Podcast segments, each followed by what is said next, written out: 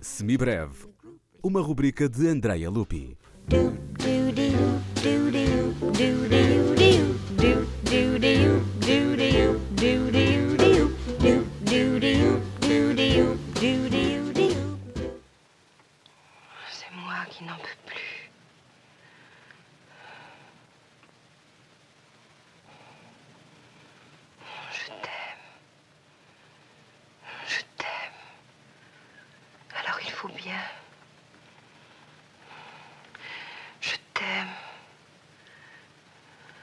Je ne te quitterai pas, Julien. Tu sais que je serai là. Avec toi. Oh, je t'aime. Et si je n'entendais pas ta voix, je serais perdu dans un pays de silence. Ce n'est pas très courageux. Mais ce n'est pas courageux, l'amour. Et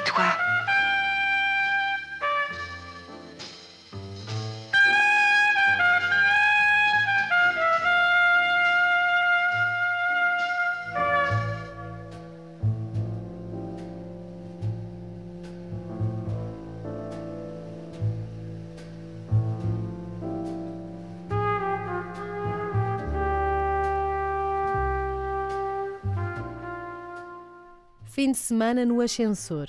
Florence ao telefone com o seu amante Julien. Preparam o assassinato do marido de Florence, mas as coisas nunca correm como estão previstas. Em dezembro de 1957, o trompetista Miles Davis assiste a uma projeção privada do novo filme de Louis Malle, jovem cineasta de 25 anos que traz já na bagagem O Mundo do Silêncio, uma longa-metragem da vida aquática explorada por Jacques Cousteau. Depois do visionamento, Miles Davis vai para o hotel e esboça as sequências harmónicas que entrega aos seus quatro músicos.